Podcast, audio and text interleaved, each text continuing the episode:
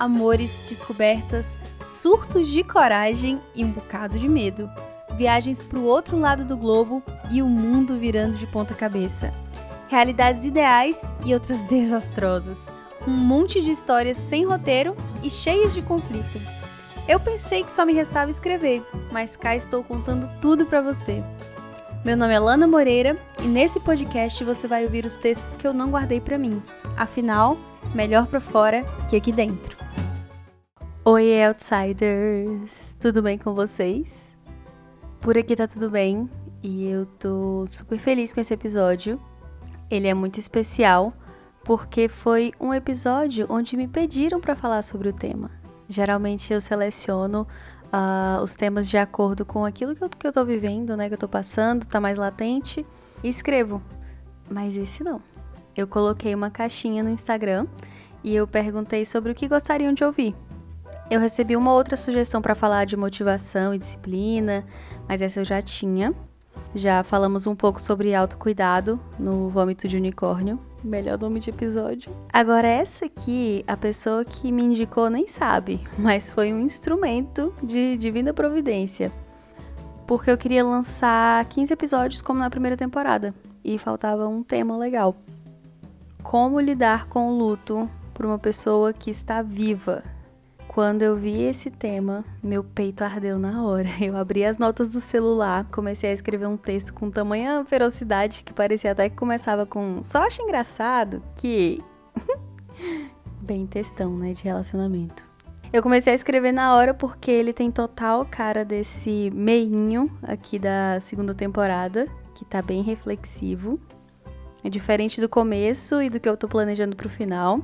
E também porque no auge do fim dos meus 20 anos e no lugar de fala de uma pessoa precoce que começou a pensar e questionar os paradigmas da vida muito cedo, eu já vivi algumas boas experiências que me fizeram entender que eu sou capaz de falar desse tipo de luto que acontece quando a gente perde amizades, amores, familiares.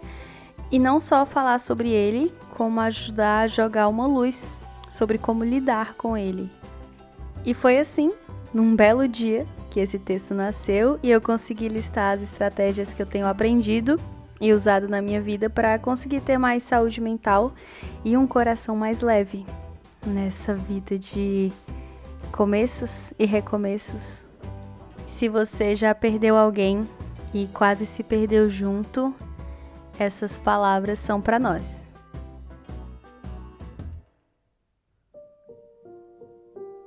Semana passada eu estava em aula e a professora falava sobre as qualidades de um bom terapeuta. Empatia, flexibilidade e dentre elas estava a manutenção do vínculo terapêutico. Facilitar a vinculação, essa relação entre terapeuta e paciente, cliente, promover um espaço de acolhimento, fazer intervenções e também ir percebendo as quebras de vínculo que acontecem ao longo dos encontros e saber o que precisa de reparação. Para quem já fez terapia, sabe quando dá aquela estremecida ou quando ouvimos coisas que não fazem tanto sentido, quando somos confrontados além do que conseguimos aguentar no momento e a gente se questiona sobre continuar indo ali ou não? A manutenção do vínculo terapêutico é saber como retomar a partir daí, abrindo espaço para as emoções e percepções que vão surgindo e para se reconectar com aquilo que a pessoa, o paciente, está trazendo. Para estar nas relações, nós não fazemos cursos e não pensamos sobre como isso de se relacionar, que é essencial para vivermos bem, acontece numa sequência de vinculações e rompimentos, que nem sempre são seguidos de reparações de confiança, de expectativa, de diálogo. A gente muda, toma decisões novas, sente diferente e o tempo passa, mas não apaga ou ajeita as coisas como a gente gosta de imaginar. E aquilo que a gente deseja que aconteça natural e divinamente, como os nossos afetos, acabam mostrando que exigem manutenção, talvez a mais cara que venhamos a conhecer. A Rafaela Carvalho, que é uma escritora que eu sigo no Instagram, fala quão melhor seria se, ao invés de apontarmos para os outros no que eles estão falhando com a gente, a gente procurasse falar claramente do que a gente precisa. Ao invés de você poderia ter feito isso, por que você faz as coisas sempre assim? Conseguir elaborar um eu preciso que você faça isso por mim. Você consegue fazer isso por mim? E pode ser que, mesmo falando expressamente o que a gente precisa, o que pode soar como uma tarefa difícil para quem só quer ser percebido, pode ser que, mesmo assim, os conflitos, as tensões e até o rompimento sejam inevitáveis. Ouvimos que tem perdas que são livramentos, e de fato são, mesmo quando o coração não reconhece de cara, e tem outras que são perdas e só. São necessidades não atendidas, cenários imaginados e desejados que não podem se tornar reais. O palco perfeito para o luto, para a falta, onde você é constantemente confrontado com o fato de não ter o que você gostaria da forma que gostaria com outra pessoa. Quando sabemos que não vamos mais criar momentos com uma pessoa amada que se foi, nasce um abismo dentro de nós. Mas esses dias eu me propus a pensar sobre como essa emoção se manifesta quando se trata de perder pessoas que continuam vivas, as que seguem sem nós e as que escolhemos deixar para trás. O luto que vivemos por pessoas vivas. Existem algumas diferenças entre superar um luto de alguém que você não vai mais ver e um luto por quem você possivelmente vai ver e saber sobre essa pessoa. E a gente que passa por esses lutos constantemente se pergunta como viver com essa dor misturada com desconforto, saudade e receio. Eu estava pensando sobre lutos que vivemos em relacionamentos amorosos, amizades e relações familiares, e eu lembrei de alguns filmes e séries em que as pessoas morrem, mas conseguem voltar do além. Só que elas voltam estranhas. Eu assisti uma série de baixo orçamento chamada The Returned, onde todas as pessoas que tinham morrido numa cidade específica começavam a voltar, começavam a ressuscitar por conta de um fenômeno sobrenatural que não foi explicado porque a série foi cancelada. Uhum. Só que essas pessoas, apesar da alegria, da empolgação dos familiares delas, sabiam e sentiam que tinha algo de errado com elas. Ter passado pela morte tinha levado uma parte delas e elas já não se sentiam como antes. Em Once Upon a Time, a série Era uma Vez, o Rumpelstiltskin, que é uma das criaturas mágicas mais poderosas da trama, pode fazer qualquer coisa que as pessoas desejarem. Pode conceder quase qualquer desejo, em troca do que é mais precioso, obviamente, mas uma das exceções, uma das limitações para o seu poder é trazer pessoas dos mortos. Isso ele não faz. O único seriado que eu assisti onde as pessoas voltavam da morte e dava tudo certo foi a Xena, a princesa guerreira, onde ela e a Gabrielle revezavam quem ia morrer em cada temporada, até chegar ao final da série, quando a Xena de fato não pôde mais ressuscitar.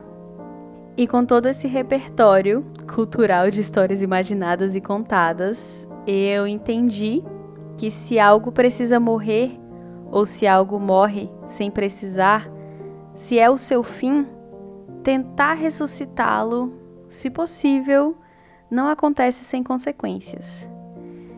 Tem relações que precisam chegar ao fim e nem a magia, muito menos o amor que existe, é suficiente para trazê-las de volta à vida. E se por um milagre elas retornam, é importante saber que é uma outra pessoa, consequentemente, é uma nova relação.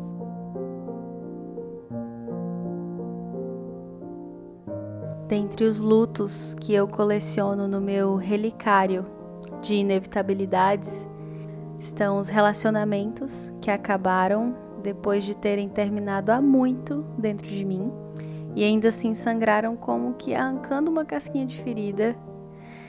Os relacionamentos que eu não queria que terminassem e escorregaram das minhas mãos. O querer mais da atenção, da validação e da presença dos meus pais, num tempo que não volta mais. Todas as vezes que eu me abandonei, as pessoas que eu conheci e não pude mergulhar nelas, pois o nosso tempo era contado e o encontro era pontual. Parece que proposital, só para deixar uma saudade. Os amigos que não se importavam tanto quanto eu, amigos pelos quais eu percorri distâncias literais e emocionais para ir ao encontro deles, distâncias essas que pareciam dobrar de tamanho quando o caminho era para ser feito de volta para mim das pessoas que se afastaram naturalmente e até daquelas que eu precisei fazer orações para que fossem embora sem me levar junto. Mas em todas essas situações eu fiquei, às vezes menos, às vezes mais, outras querendo desaparecer, mas fiquei até sentir que eu tinha retornado para mim. A morte não dá tantas possibilidades quanto o luto por pessoas vivas dá. Por mais que elas sejam mínimas e a princípio indesejadas, muita coisa pode acontecer, coisas que a gente nem espera. E nessa de procurar pelas palavras certas, eu vejo que mais do que lidar com o luto, existem flutuações entre a dor, a falta, a frustração e o abandono. E aí é que entra a nossa responsabilidade, mais uma vez, em não nos abandonarmos. A única constante nisso tudo é você, do começo até o fim. Com seu jeito, suas ânsias, angústias, os encontros transformadores e também os frustrados. Esse exercício de entender o que a gente precisa e, além disso, colocar em palavras, expressá-lo de alguma forma, não é inútil. Mesmo que não consigamos o que queremos da outra pessoa, a clareza sobre nós nunca é em vão. Porque no fim das contas, e também no meio delas, a gente precisa prezar pela nossa saúde, a emocional, a mental.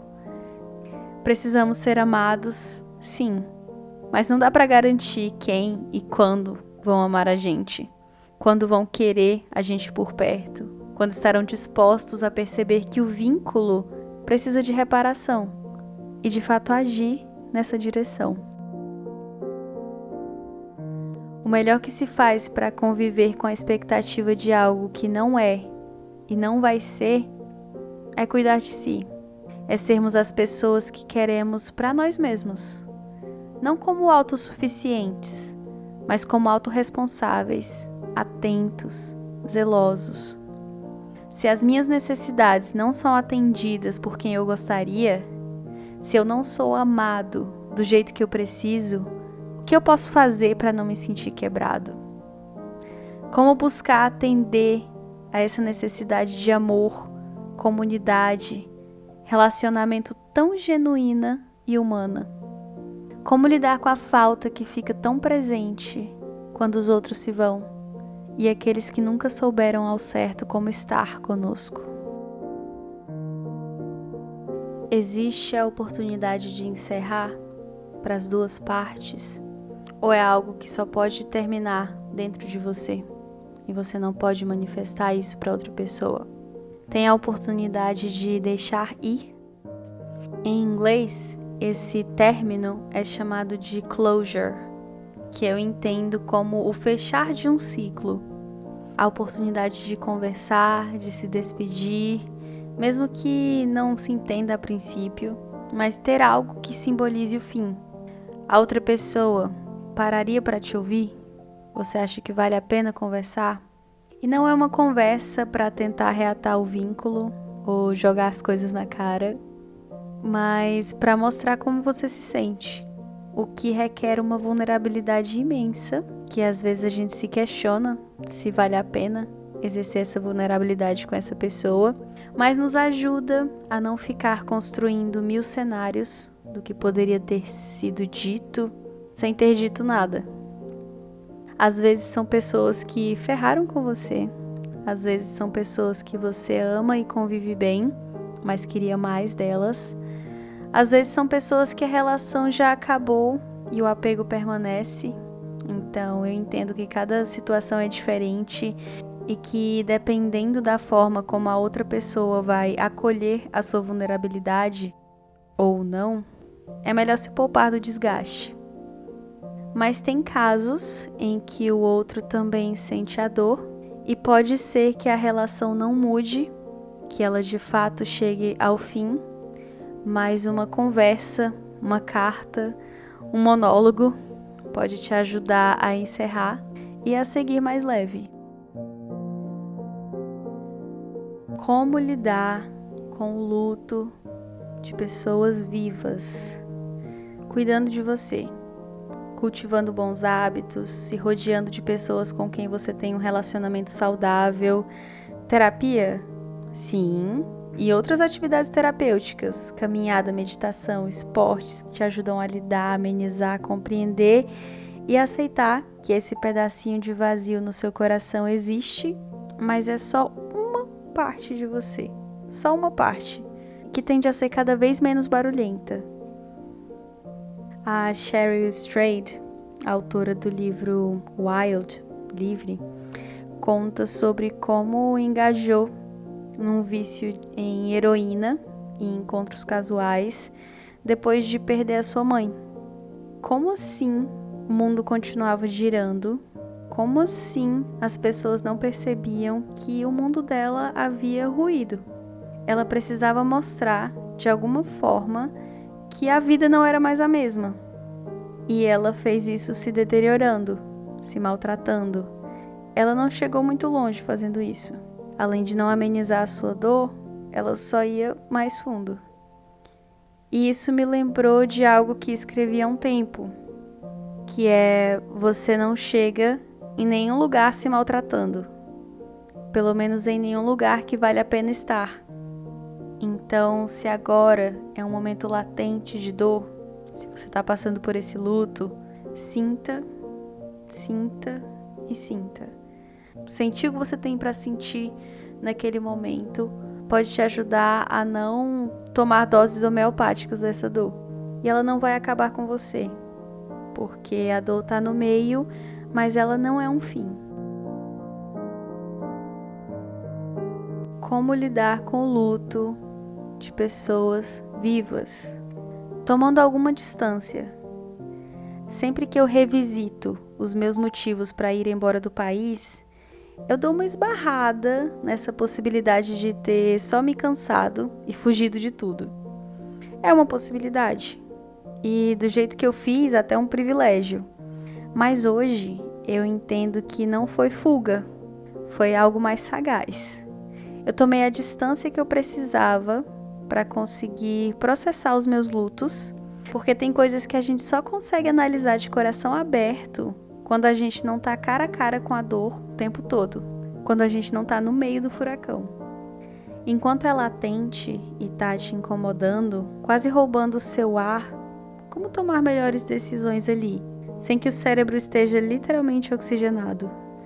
Tem escamas que só caem dos nossos olhos quando a gente está mais aliviado. E o que eu fiz foi me jogar into the unknown, no belo desconhecido, para formular respostas e acalmar meu coração, ironicamente, trazendo para ele outro sentimento intenso que não fosse prejudicial. E se a gente cria um pouco mais de espaço dentro e ao redor da gente, quem sabe a dor fique só lá no cantinho dela e a gente consiga se preencher com outras belezas. Outro jeito de lidar com esse luto é não se fechando para a possibilidade de se relacionar e criar novos vínculos. Tem uma frase que eu já não lembro onde eu ouvi pela primeira vez, mas ela diz que é gente que fere e é gente que cura. E uma hora ou outra a gente precisa aceitar a necessidade que temos uns dos outros. Eu já falei aqui que o meu sonho de adolescente era ter o meu carro, meu apartamento, minha solitude e precisar o mínimo possível dos outros. Só que eu fui entendendo que isso não era tão saudável. Autonomia para saber cuidar de si? Ok. Independência e não precisar de ninguém? Aí já não existe isso para uma pessoa que está emocionalmente saudável. É gente que fere, é gente que cura. E não falo isso para depositar sobre os outros relacionamentos e encontros uma capacidade redentora. As fichas não podem estar todas aí. É mais sobre não parar o fluxo da vida.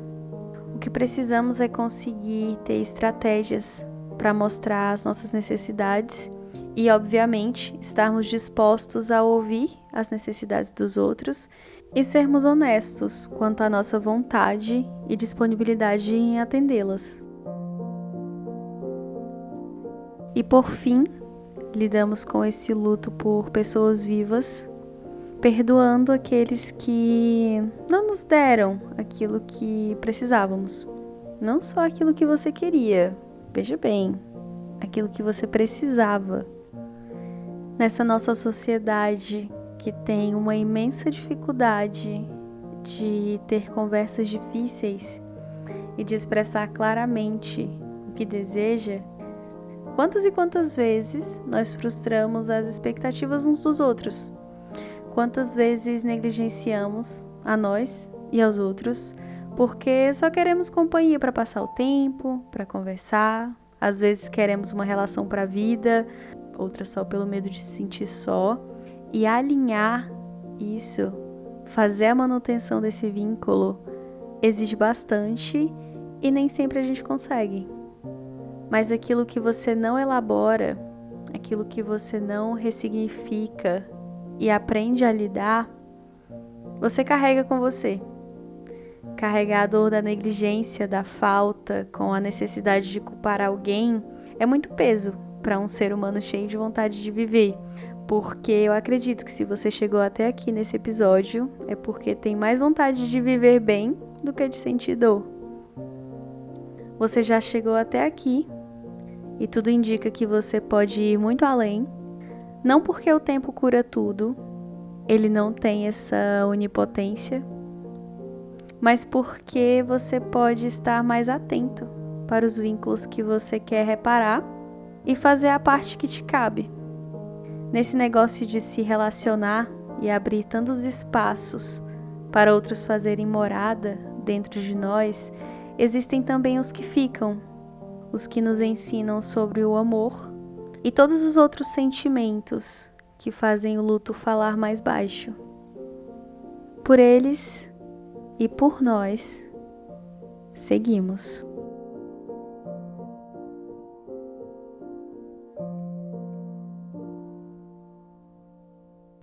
E para continuar a sua leitura do mundo, hoje eu vou indicar uma série que eu assisti mês passado, o nome dela é Solos, ou Sozinhos.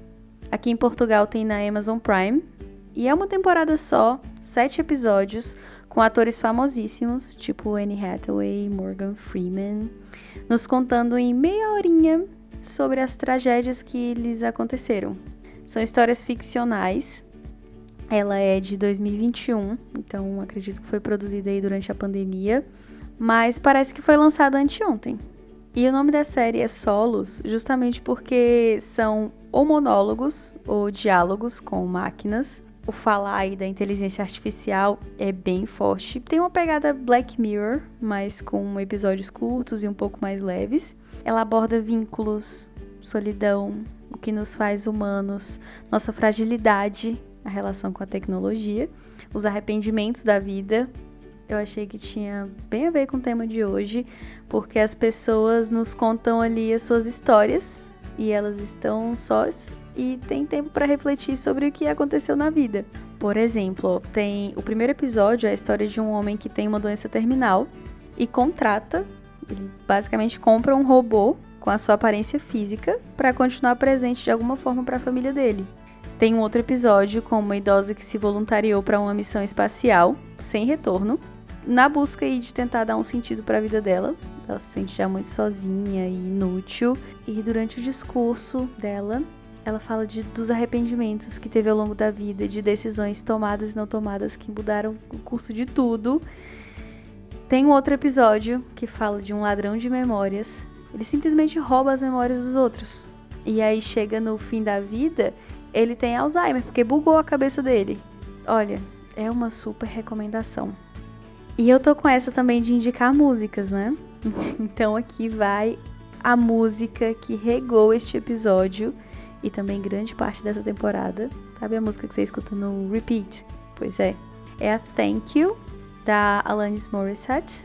É uma música que ela escreveu depois de buscar a sua iluminação num desses retiros espirituais da Índia. E a letra é fortíssima, acompanhada de uma melodia quase curativa. Olha, na letra, a parte que ela fala: E se eu parar de comer quando eu tô cheia? Quando eu me sinto satisfeita? Já me pegou aí, né? Pegou na segunda linha da música. Outra parte da música. Eu só deixei ir quando eu entendi que era mais do que eu podia e precisava aguentar. Que tal eu lembrar da minha divindade? Que tal eu não igualar a morte com o fim? Ou igualar aquilo que a gente não recebeu da forma que esperava com o fim do mundo? É, filha. Tem até um meme que rolou esses dias aí falando: Ah, meu senso de humor? Você quer dizer os meus traumas? Ai, ai, eu sei que não precisava ser assim, mas muito do que nós somos, até das coisas boas, é das superações que a gente conquista e da sensibilidade que a gente coleciona. A música é lindíssima e as interpretações da Alanis são sempre viscerais, com aquela voz rasgada. E se o Spotify deixasse, eu colocava ela aqui um pouquinho no final. Mas você pode ir ouvir. Agora, esse episódio já tá acabando, eu prometo. Só tem mais uma coisa para falar que você já deve saber, que é se você tá sendo alcançado pela palavra do melhor para fora, compartilhe esse episódio com alguém, compartilha nas suas redes para mais gente ouvir, se inscreve para receber todos os conteúdos.